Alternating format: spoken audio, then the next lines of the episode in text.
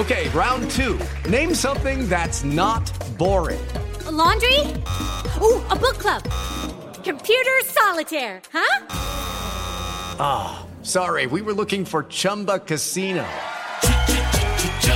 That's right. ChumbaCasino.com has over 100 casino style games. Join today and play for free for your chance to redeem some serious prizes.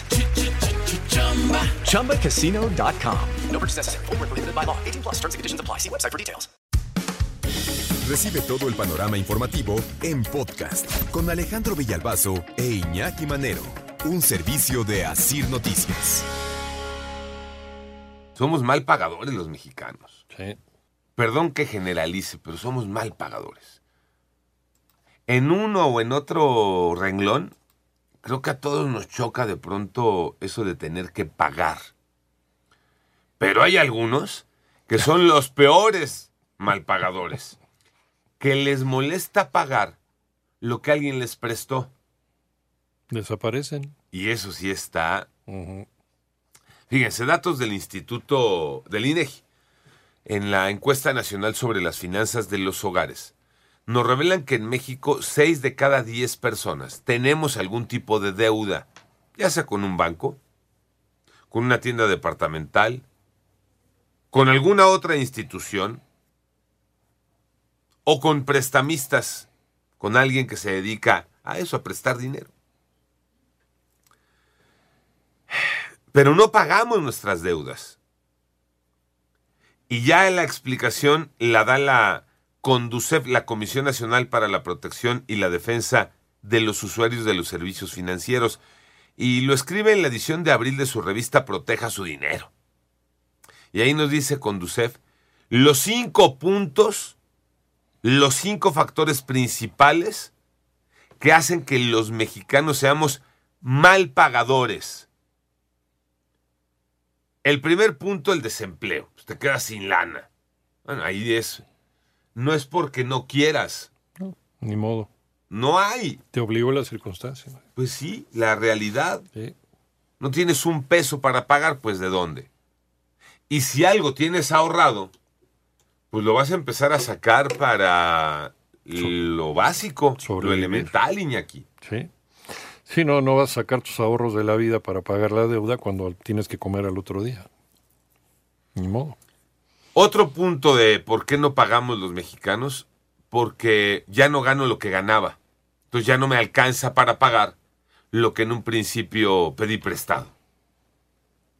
Y sobre todo ahora con el asunto de la pandemia, que hubo un llegue en los salarios y que en muchos casos sigue ese llegue. El fondo de retiro, mucha gente agarró ahí un pellizco de. Sí, Sí. de esa lana que tenía guardada para cuando llegue el momento. Sí. Otro punto por el que no pagamos es que ya debemos tanto que hay a quien le pago. Ya se me acumularon las deudas. Debo aquí, debo allá. Le debo al banco, le debo a la tienda departamental. Le debo al compadre, le debo a un amigo. Ya debo tanto. Ya no hay quien te preste. Ya no hay quien te preste. Es que se cierran las puertas los malos pagadores, eh, Iñaki. Pero, pero malos, no te alcanza. Bueno, te conviertes, sí, claro, en malo, porque no te administraste, pero vaya, no te administraste porque no te alcanza. Pero ¿y qué culpa tiene el que presta? No, bueno. Sí, ahí- No, es que aquí, Y tú lo haces de buena fe. ¿no? Pues Realmente. Pues, ah, sí, pues órale. Estás en un problema, pues, te ayudo, ¿no? te apoyo. Te apoyo. Sobre todo cuando el préstamo lo hace alguien conocido, alguien cercano, cuando lo hace de buena fe, cuando no te sale con, eh, oye, de intereses va a ser tanto. eh. Sí. No, a ver, oye, tienes, préstame. Ay, de cuates. Está bien, te presto. ¿Cuándo me pagas? En un mes.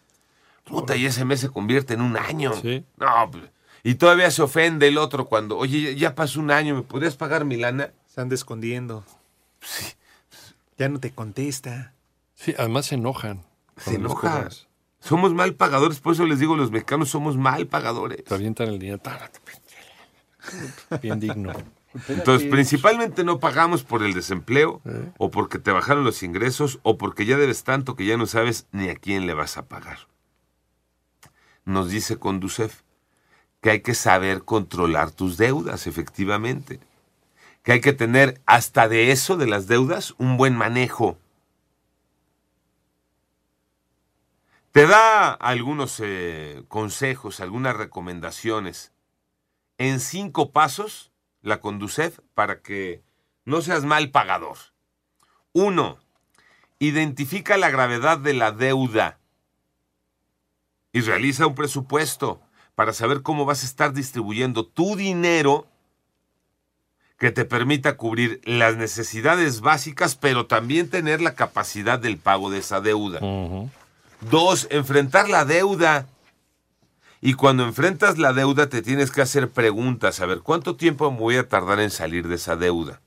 ¿Cuántas tengo? ¿Cuál es el mínimo que debo de pagar por cada una de mis deudas? ¿Cuáles son las que sí puedo, incluso en el análisis, cuáles son las que sí puedo ahorita, no, no sé, no pago un mes, pero para el otro ya no puedo detenerme, ¿no? Esta recomendación que siempre hacen y que, bueno, sería la mejor, ¿no? Paga lo que debes. Totalero que llaman. Totalero, sí. En todos los sentidos. Sí. Totalero. Tarjetazo, lo pagas. Completito. El préstamo con el familiar, Préstamo. completo. Nada que te empiezo a abonar. Sí. Es que esa es la otra. Ahí te voy pagando. Ay, te voy pagando. ¿no? En varias quincenas. Y entonces, pues, no ves cómo. Y un punto también básico. Ponte un plazo para pagar esa deuda. Si no hay plazos, vas a creer que está ahí y se te va a hacer eterna y va a ser eterna, ¿eh? abusado. Y una más. Si ya tienes todo esto, un plan de pago, con un límite, con eh, tu presupuesto hecho, no te salgas de ese plan. Sí. Sé disciplinado para que puedas cumplir en tiempo y forma. Se oye bonito. Sí, Sí. sí, sí, sí. Sí, se oye muy bonito, Sí, pero el papel la realidad es diferente. ¿eh? Pero si no hay... Y, y también cuidado con quién te endeudas, porque de repente no te vayas a endeudar con algún mafioso que te vaya a romper las piernas. Porque una persona decente, pues sí te va a estar cobrando, pero no, no va a llegar más allá Sí, ¿no? claro. a la violencia. Sí, sí, sí. Pero sí hay grupos especializados de la delincuencia que prestan dinero, como los, Los gota a los gota. gota gota.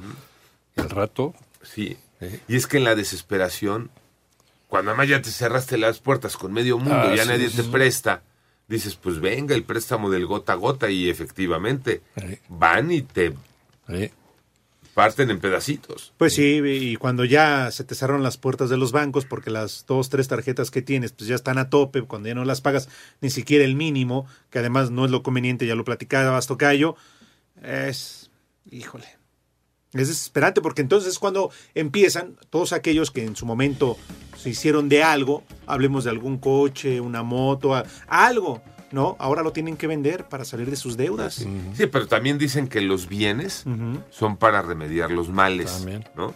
Panorama informativo.